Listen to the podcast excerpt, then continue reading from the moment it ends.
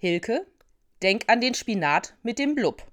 Mit diesem Satz konnte man bei mir als Kind sämtliche Wünsche, die durch die Werbung in mir hochkamen, abwürgen. Sofort und ein für allemal. Denn die Enttäuschung saß tief. Ich mochte keinen Spinat. Aber Kinder vergessen nun einmal schnell, und so hatte ich es eben vergessen, dass ich keinen Spinat mochte. Und dann war da diese Werbung. Lauter glückliche Kinder, die sich auf diesen besonderen Spinat freuten und ihn mit Genuss mittags in sich hineingeschaufelt haben. Wenn etwas so lecker war, dann musste ich das doch auch probieren. Ich lag also meiner Familie in den Ohren. Ich wollte unbedingt diesen einen besonderen Rahmspinat haben. Schließlich ließ sich meine Oma erweichen und kaufte ein kleines Päckchen. Was soll ich sagen? Von der Konsistenz von Rahmspinat wird mir bis heute schlecht. Und meine Eltern, die hatten ein fantastisches Beispiel, um mich daran zu erinnern, dass Werbung zwar gerne Sachen verspricht, dieses Versprechen aber nicht immer einhält. Es soll ja auch etwas verkauft werden. Ja, enttäuschte Erwartungen und Hoffnungen, die sich zerschlagen haben, die kennt wohl jeder und jede von uns. Die Bewerbung, in die man so viel Arbeit und Herzblut gesteckt hat, nur um dann ein unpersönliches Formblatt mit einer Absage zu bekommen. Eine große Feier zu organisieren, sich Gedanken zu machen, Geld, Zeit und Leidenschaft zu investieren. Und kurz bevor es losgeht, kommt dann eine Absage nach der nächsten. Oder noch schlimmer, die Gäste sagen nicht mal ab und kommen einfach nicht. Ein Albtraum. Naja, und in den vergangenen Monaten, da wurden wir alle immer wieder enttäuscht.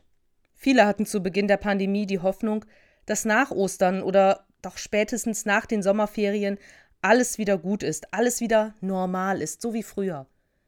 Dann die Hoffnung, dass es Ende des Jahres einen wirksamen Impfstoff für alle gibt.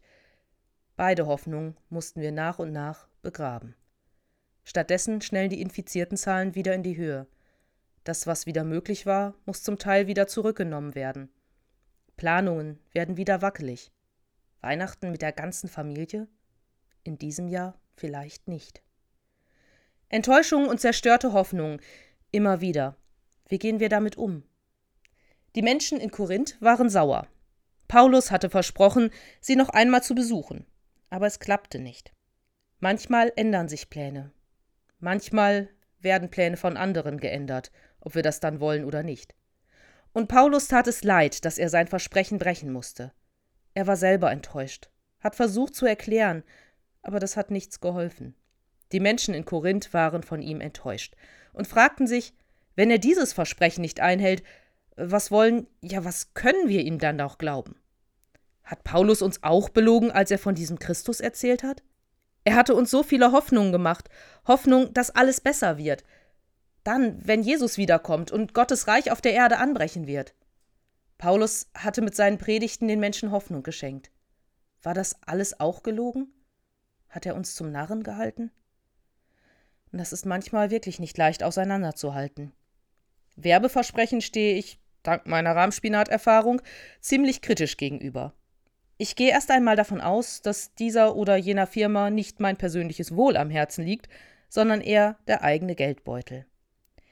Aber was mache ich, wenn ich erfahre, dass mich ein Freund, ein anderer wichtiger Mensch hintergangen hat, meine Gutmütigkeit ausgenutzt hat, ein Versprechen nicht eingehalten hat? Wie reagiere ich dann? Klar, ich bin im ersten Moment mit Sicherheit stinksauer, aber dann? Dann kommt's wohl drauf an. Wie gut kenne ich diese Person? Wie oft konnte ich mich schon auf ihn oder sie verlassen? Und wie schwerwiegend war denn der Vorfall? Eine Verabredung, die nicht eingehalten werden kann. Nicht schön, aber meistens wohl kein Grund, jemanden sein Vertrauen zu entziehen. Aber was ist, wenn es um etwas viel Schwerwiegenderes geht, wenn man mit einer schlimmen medizinischen Diagnose klarkommen muss? Etwa 69.000 Frauen und ca. 700 Männer erhalten in Deutschland jährlich die Diagnose Brustkrebs. Täglich sterben in Deutschland 49 Frauen an dieser Krankheit. Welche Therapie ist für mich die richtige?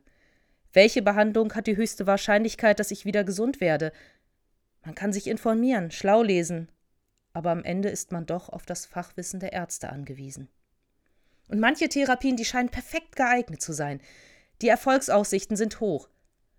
Ja, aber selbst wenn eine Behandlung bei 99 Prozent der Fälle erfolgreich ist, so ist sie doch in einem von 100 Fällen wirkungslos. Hat dann der Arzt gelogen oder falsche Hoffnung geweckt? Nein, Ärzte geben ihr Bestes und Möglichstes, damit Menschen wieder gesund werden. Aber auch sie können keine 100%ige Garantie geben.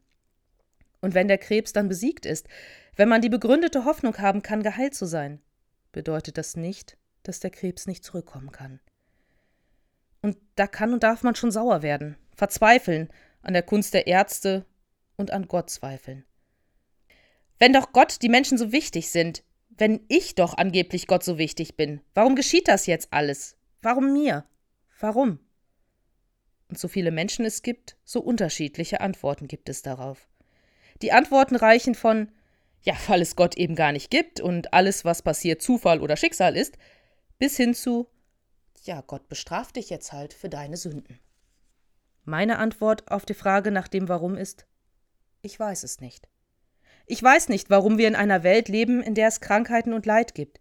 Ich weiß nicht, warum wir in einer Welt leben, in der wir immer wieder aneinander schuldig werden, uns gegenseitig belügen und betrügen, uns selbst und anderen Schaden zufügen. Ich weiß nicht, warum Gott das zulässt. Aber ich weiß, dass ich anderen Menschen vertrauen möchte, auch wenn mich einige schon so sehr verletzt haben, dass ich den Kontakt abbrechen musste. Ich möchte anderen vertrauen, auch wenn sie ihre Versprechungen nicht einhalten konnten. Es steckt nicht immer böser Wille dahinter, ganz im Gegenteil. Manchmal sind es die eigenen Wünsche, die eigenen Hoffnungen, die uns dazu bringen, Dinge zu versprechen, die wir nicht einhalten können. Ich möchte anderen vertrauen, auch weil ich weiß, dass auch ich Menschen enttäuscht habe und sie immer wieder enttäuschen werde. Aber vor allen Dingen möchte ich Gott vertrauen. Er hat uns nie versprochen, dass es uns immer gut geht im Leben. Gott hat uns versprochen, an unserer Seite zu sein, uns Kraft für die schweren Wegstrecken in unserem Leben zu geben. Gott hat uns versprochen, dass am Ende der Zeit alles gut werden wird, alle Tränen abgewischt und alles Leid beendet sein wird. Doch das ist erst am Ende der Zeit. Bis dahin können wir alle nur unser Bestes geben, einander vertrauen und immer wieder verzeihen, wenn mal wieder etwas nicht so läuft, wie wir uns das vorgestellt oder geplant hatten.